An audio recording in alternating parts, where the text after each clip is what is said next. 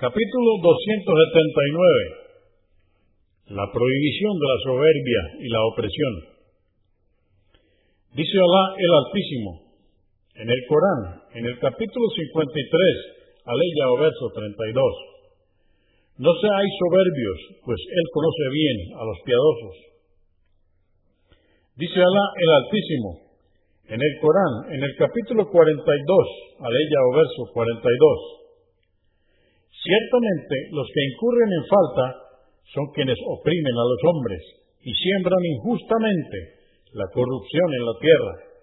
Estos sufrirán un castigo doloroso. Hadís 1589 narró Yad ibn Imah que Alá esté complacido con él, que el mensajero de Alá, la paz de Dios con él, dijo, Alá prescribió que seáis humildes que nadie oprima a otro y que no seáis soberbios. Muslim 2865.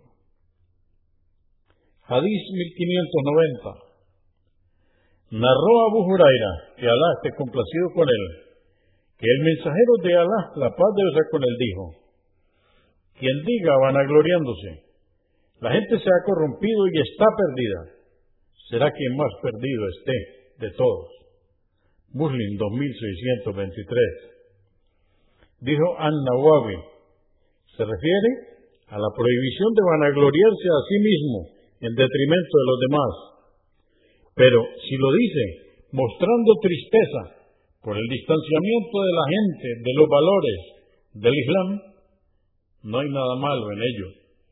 Así es como lo han explicado y diferenciado los sabios, entre ellos el imán Malik ibn Anas, al-Hatabi y al-Humaydi, entre otros. Lo he explicado más detalladamente en el libro de las súplicas.